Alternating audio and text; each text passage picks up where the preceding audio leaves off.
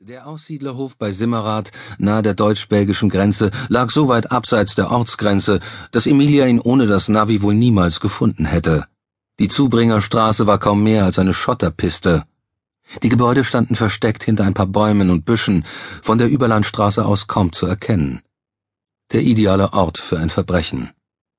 Emilia parkte ihren klimatisierten Wagen und stieg aus. Die spätsommerliche Sonne brannte heute noch einmal heiß vom wolkenlosen Himmel herab, so dass sie schon jetzt wieder zu schwitzen begann.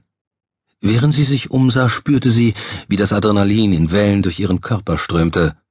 Seit sie bei Interpol arbeitete, besichtigte sie nur noch selten Tatorte, so wie heute. Meistens unterstützte sie von ihrem Lyoner Büro aus die lokalen Polizeibehörden.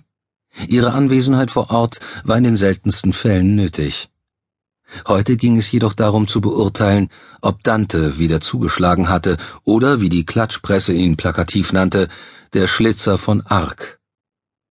Emilia ließ den Hof einen Moment lang auf sich wirken. Die Gebäude, die Geräte, der Asphalt im Innenhof, alles war alt und heruntergekommen, als sei hier seit fünfzig Jahren nichts mehr ausgebessert oder gar modernisiert worden. Der penetrante Geruch von Kudung lag in der Luft, Neben dem Stall stand ein rostiger Hanomag-Traktor, daneben befand sich der Misthaufen, umschwirrt von Fliegen. An den Stall grenzte ein Hühnergehege. Dort spielten ein paar Kätzchen mit einem zerfledderten Schuh.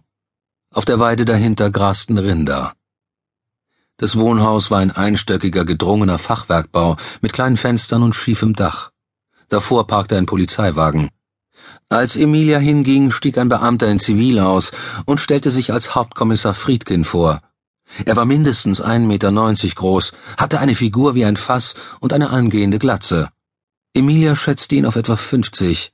Die dicken Tränensäcke unter den Augen ließen ihn irgendwie traurig wirken. Abgesehen von seiner stattlichen Statur wirkte seine Erscheinung ziemlich energielos. Die Fotos, die Friedkin gestern nach Lyon gemeldet hatte, legten die Vermutung nahe, dass es sich um die Tat eines Serientäters handelte, der schon seit acht Jahren sein Unwesen trieb. Emilia war hergekommen, um sich ein genaueres Bild zu machen. Bisher war Interpol immer erst Monate später zu den Ermittlungen hinzugezogen worden. Hier hatte sie zum ersten Mal die Chance, von Anfang an mitzuwirken. Nie war sie Dante näher gewesen als heute. Wo ist es passiert? fragte sie.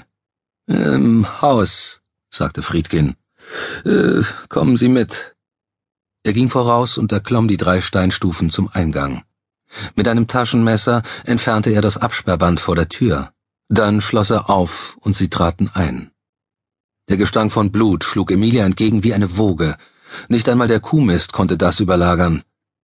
Da sie sich keine Blöße geben wollte, sagte sie nichts. Aber sie war heilfroh, als Hauptkommissar Friedkin die Fenster öffnete, um Luft hereinzulassen. Die Spurensicherung ist mit der Arbeit noch nicht ganz fertig, sagte er. Die meisten Beweise wurden gesichert und davor natürlich fotografiert. Die Bilder hatte ich Ihnen ja geschickt, aber einiges muss erst noch von hier abgeholt werden. Fassen Sie also bitte nichts an. Sie passierten einen schmalen, mit ausgetretenem Linoleumboden belegten Flur. Rechts kamen zuerst die Toilette, danach die Küche und ein kleines Esszimmer. Links ging es ins Wohnzimmer. Die dichtgestellten Möbel waren ein stilistischer Querschnitt durch die letzten 200 Jahre wurmstichige Bauernschränke wie aus dem Antiquariat, Sofa und Couchtisch aus den Fünfzigern, ein moderner Flachbildfernseher auf einer Kommode aus der Hippie-Zeit. An der Wand hingen viele kleine Zettel. Emilia kannte sie bereits von den Fotos der Spurensicherung. Dennoch wollte sie sie aus der Nähe betrachten, um ein Gespür für die Tat und den Mörder zu bekommen. Es handelte sich um karierte DIN A6 Blätter, die augenscheinlich aus einem Ringbuchblock gerissen worden waren, denn die obere Seite war ausgefranst. Jedes Papierstück heftete mit einer Stecknadel an der Wand, überall im Raum. Neben den Bildern, über der verstaubten Glasvitrine, rund um den Fernseher. Es waren mindestens 25 oder 30 Zettel, handbeschrieben, mit einer rötlich schimmernden Tinte. Emilia war sicher, dass es sich dabei, wie in den anderen Fällen, um menschliches Blut handelte. Die weiteren Untersuchungen würden schon bald Gewissheit bringen. Sie schob ihr Gesicht näher an die Zettel über dem Sideboard heran. Auf einem stand in krakeliger Schrift Willst du aus dieser wilden Städt entrinnen, denn dieses Tier, weshalb du riefst um Hilfe, lässt niemanden frei ziehen auf seiner Straße.